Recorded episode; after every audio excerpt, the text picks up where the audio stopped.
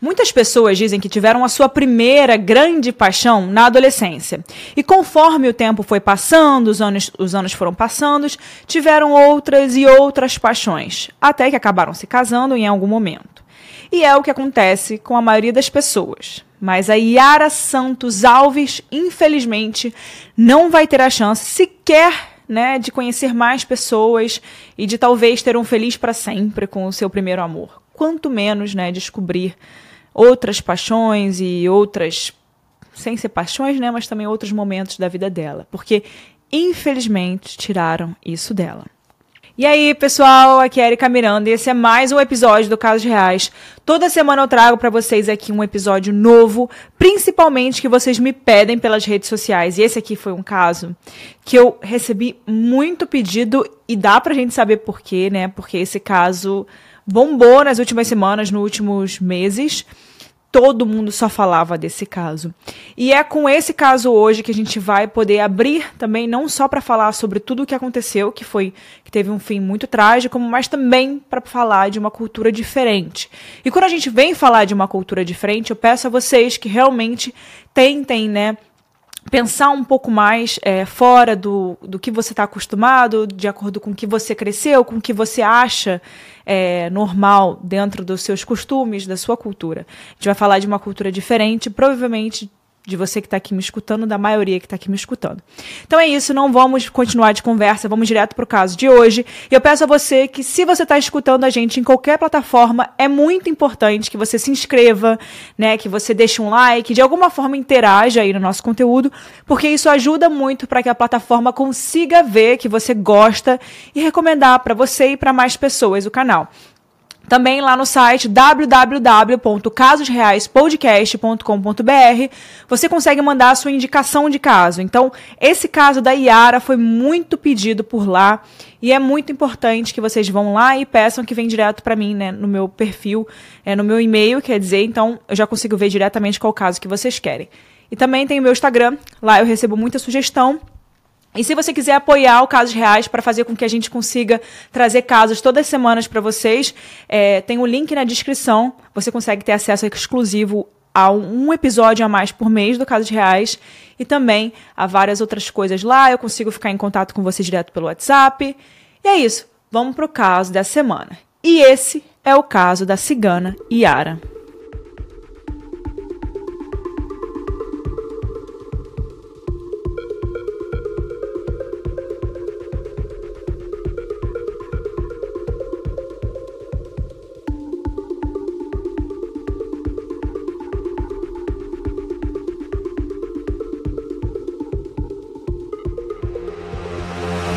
Hey, it's Ryan Reynolds, and I'm here with Keith, co star of my upcoming film, If, only in theaters, May 17th. Do you want to tell people the big news? All right, I'll do it. Sign up now and you'll get unlimited for $15 a month in six months of Paramount Plus Essential Plan on us. Mintmobile.com slash switch. Upfront payment of $45 equivalent to $15 per month. Unlimited over 40 gigabytes per month. Face lower speeds. Videos at 480p. Active Mint customers by 531.24 get six months of Paramount Plus Essential Plan. Auto renews after six months. Offer ends May 31st, 2024. Separate Paramount Plus registration required. Terms and conditions apply if rated PG. Como eu disse anteriormente para vocês, o caso de hoje envolve uma cultura provavelmente diferente da sua é, e de que a sociedade ocidental está acostumada. A primeira coisa que eu peço é que você tenha a mente aberta para uma cultura diferente da sua ou pelo menos respeitá-la, porque isso é o mínimo que você pode fazer. Inclusive, eu ouvi uma pessoa falando sobre esse caso, e uma pessoa da, da cultura cigana, e que, que ela disse que isso não reflete, essa pessoa que fez isso com a Yara não reflete a comunidade como um todo, não reflete a cultura cigana como um todo. É, enfim, é somente um indivíduo assim como outro qualquer, de qualquer outra cultura, qualquer outra religião, qualquer comunidade. Então, assim, sempre vai ter aquela pessoa que vai fazer alguma coisa ruim dentro de qualquer cultura. Enfim, hoje a gente vai falar muito da cultura cigana, como vocês já podem ver. Os povos ciganos, eles se originaram na Índia entre os séculos 9 e 10, e de lá se espalharam pelo mundo. É possível que os primeiros ciganos do Brasil tenham vindo para cá por volta de 1570, ou seja, logo ali depois do descobrimento e eles foram enviados para o Brasil como uma forma de punição, porque a coroa portuguesa, né, não queriam eles em Portugal. Então eles fizeram isso, né, para poder se livrar naquela época. Então você já vê que é um preconceito contra o cigano já está enraizado não só nas terras brasileiras, mas no mundo inteiro, especialmente na Europa. Mas mesmo com todas essas punições, prisões, tentativas de genocídio do povo cigano e vários outros obstáculos, essas pessoas se dispersaram né, com muita resiliência e buscaram novos caminhos, novos lares e paz, acima de tudo, para poderem viver a sua cultura. Nas grandes cidades brasileiras e até em algumas do interior, a gente costuma reconhecer os ciganos principalmente por conta das mulheres, que usam vestidos rendados e bordados com ouro, prata e outras pedras. São sempre né, roupas muito ricas. E a maioria oferece para as pessoas na rua leitura do futuro na palma das suas mãos. Então, é, isso é acaba virando uma parte do nosso imaginário, né, das pessoas ciganas, é, popular, assim, acaba virando uma coisa que quando você pensa, ah, uma cigana é essa figura que vem na sua imagem. É, e também aquela história de que podem trazer notícias boas, notícias más, conseguem ver, né, o futuro. Mas uma vez, gente, assim, é só Claro que isso é só uma visão que a gente tem da cultura cigana, aquela coisa que está na nossa cabeça enraizada, mas eles com certeza fazem, fazem muito mais do que apenas ler o destino, né? A razão pelo qual eles começaram o êxodo da Índia nunca foi um consenso entre os pesquisadores, mas o fato é que eles mantêm as suas raízes por onde passam mesmo que eles fiquem nesses lugares por pouco tempo. O nomadismo é uma característica muito famosa dos ciganos, que por muitos anos eles precisavam trocar de lugar para poder sobreviver. É possível ver tribos ciganas se estabelecendo em apenas um lugar e ficando por lá mais tempo, o suficiente para poder criar laços de amizade e confiança com outras culturas dentro né, do lugar onde eles escolheram viver. Uma coisa que a sociedade ocidental ainda não vê com bons olhos é o casamento cigano, que é o ponto principal do nosso caso de hoje. Entre os ciganos, o casamento acontece bem mais cedo, por volta dos 14 anos de idade. Isso porque eles acreditam que quanto mais cedo o casal se casa, mais cedo aprende a conviver junto e a fortalecer as raízes da sua própria cultura. Inclusive, para a justiça, um casamento cigano entre dois adolescentes não tem validade, já que eles só podem se casar no Brasil maiores de 18 anos. E mesmo assim, eles se casam, constituem sua família e depois do 18, né, dos anos, quando eles ficam ali naquela idade que você já pode casar, eles formalizam a união civil. Agora a gente vai falar da Yara. Yara Flor Santos Alves era uma jovem brasileira e membro de uma comunidade cigana que se estabeleceu em Guaratinga, na Bahia. Para os seus amigos, vizinhos, professores, ela era uma adolescente comum, que postava ali seus vídeos no TikTok, tinha muitos sonhos, medos, enfim, fazia o que qualquer, qualquer adolescente normal fazia. Por ser uma cigana, a Yara ela gostava de compartilhar na internet coisas da cultura dela, especialmente com o pai dela, o Iago Alves, que também é cigano e que sempre entrava na brincadeira e participava das gravações dela, dos vídeos que ela postava. Uma coisa que a diferenciava dos jovens não ciganos de Guaratinga é que aos 14 anos de idade, como vocês já sabem, ela já estava ali de casamento marcado. E ao contrário do que muita gente pensa, não era um casamento obrigatório com alguém que ela não conhecia, como é comum nas famílias indianas. Mas, na verdade, era com um rapaz de idade bem parecida com ela, da própria comunidade, e que a Yara já conhecia e que tinha aceitado se casar. Mas esse noivado acabou sendo desfeito, e por um motivo que a gente não sabe qual é. Então a Yara, naquele momento, ela estava um pouco frustrada, fragilizada pelo término que ela tinha acabado de ter, até que uma outra família de um adolescente também de 14 anos propôs outro casamento. Por eles serem menores de idade, nenhum dos adolescentes envolvidos direto ou indiretamente nesse caso, além de Yara, claro que foi a vítima, tiveram o um nome revelado. Só a título de acompanhamento dessa narrativa que eu vou contar para vocês hoje, eu vou chamar o rapaz cigano de Igor, que é obviamente uma referência à novela Explode Coração, de Glória Pérez, e que obviamente não é o nome do garoto, o nome verdadeiro. Então vamos lá. Igor fazia parte daquela mesma comunidade que, querendo evitar ali o falatório, Iago, pai de Yara, aceitou ali um novo pedido de noivado. Os dois adolescentes já se conheciam há bastante tempo e, ao que parece, não houve nenhum empecilho para que esse casamento acontecesse. e lá eles foram se casar em uma cerimônia realizada na Igreja Católica pelo padre da comunidade que disse pessoalmente em entrevista para o Fantástico que tinha uma excelente relação com a comunidade cigana e por isso fazia essas cerimônias, já que aos olhos de Deus todos são iguais. Em maio de 2023, Yara e Igor saíram da igreja para viver o resto das suas vidas, né? Mas para Yara, esse tempo duraria apenas 45 dias. Em 6 de julho de 2023, uma comoção tomou conta da rua em que Yara e Igor foram morar depois do casamento.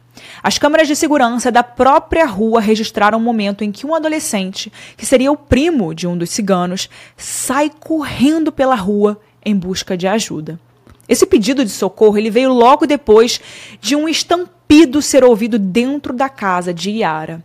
E no vai e vem de pessoas ali da comunidade cigana por um disparo acidental de arma de fogo. Era Yara. Ela foi levada ao hospital com um tiro no queixo. Mas a gravidade da lesão era tão grande que a cigana foi declarada morta assim que ela chegou ao Hospital Municipal de Guaratinga. O laudo da necrópsia apontou que ela morreu asfixiada pelo próprio sangue, já que o tiro foi ali na região da traqueia. A polícia da cidade foi atender a ocorrência no hospital e logo foi à casa de Yara, onde a arma, uma pistola calibre 38 e cartuchos com a munição foram apreendidos para a perícia. Foi aí que ficaram sabendo que a adolescente era casada com Igor, também de 14 anos. As pessoas disseram aos policiais, tanto no hospital quanto na rua em que a Yara morava, que o marido dela, o Igor, teria fugido com o pai por uma estrada de terra. O que é muito suspeito. A pergunta é: por que um casal de adolescentes de 14 anos tem uma arma dentro de casa? E esse seria só o início da conversa. Mas com a fuga de Igor e do seu pai, e com a polícia sabendo que a arma não tem registro, o caso começou a escalar. Pela idade da vítima e por já ser casada, a Yara ganhou as manchetes do Brasil inteiro. A sua morte repercutiu até no Instagram da Glória Pérez, que é autora da novela Explode Coração, que o enredo naquela novela falava justamente das comunidades ciganas. No Instagram dela, ela é uma pessoa muito ativa nas redes sociais, falando sobre casos enfim, por tudo que ela passou. É, se você não lembra, tem o caso da Daniela Pérez. E a Glória Pérez é mãe da Daniela Pérez. Se você não se lembra disso, por favor, vá no episódio do, da Daniela Pérez, do Casos Reais, que é um episódio muito importante para mim. Eu acho que para mim é o melhor episódio do Casos Reais, tá? Enfim, no Instagram dela, ela sempre é muito ativa sobre esses assuntos, claro, porque ela passou por algo muito forte, né? Ela perdeu a filha. E no Instagram dela, ela lamentou a morte, clamou por justiça e deu ainda mais voz à comunidade cigana de Guaratinga, que estava ali, né, naquela situação, e viu esse caso tomar um rumo que seria bem maior. Infelizmente, foi uma tragédia da vida real mesmo, né? Para Iago, o pai de Yara, quando o pai de Igor pediu que eles marcassem o noivado, segundo da, o segundo noivado dela, ele já estava de caso pensado. Ele escolheu Yara no momento de fragilidade, em que ela podia temer ali ficar mal falada na comunidade, e não porque, ela, porque achavam que ela seria uma boa esposa para o filho, nem uma boa nora, nem nada, mas porque ela era muito amada pela própria família. Porque assim, matar ela seria uma forma de atingir o tio de Yara, irmão de Iago, que seria o verdadeiro alvo da história toda. Pelo que diz o pai de Yara nas entrevistas, o seu irmão teve um relacionamento extraconjugal com a mãe do noivo, né, a mãe do Igor. E não era uma coisa muito secreta, não, porque a comunidade cigana de Guaratinga sabia desse relacionamento. O caso irritou muito o pai de Igor, que, com o falatório ali da comunidade, resolveu bolar um plano: fazer com que seu filho se casasse com Yara, a matasse e assim ele se, ele se vingaria de toda a família Alves. O laudo da necrópsia, como eu falei antes, traz asfixia por conta do local do tiro e hemorragia com anemia severa, já que ela perdeu muito sangue entre o momento do tiro e a chegada ali do socorro. Mas ele é inconclusivo sobre a origem desse tiro. Apesar de que a perícia já apontou que quem quer que tenha efetuado esse disparo estava a cerca de 12 centímetros do rosto da menina, ou seja, um tiro a queima-roupa, para poder executar mesmo.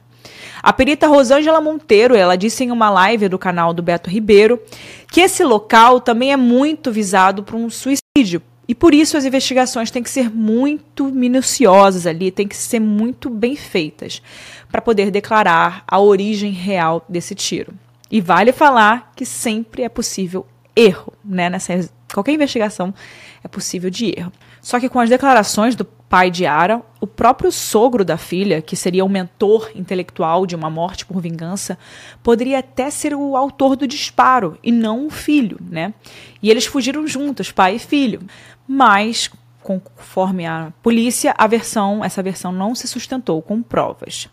O marido de Ara Flor ele foi apreendido no dia 26 de julho. Eles fugiram, né? Como a gente falou, o pai e o filho fugiram e eles foi, ele foi apreendido no dia 26 de julho em Vila, em Vila Velha, no Espírito Santo.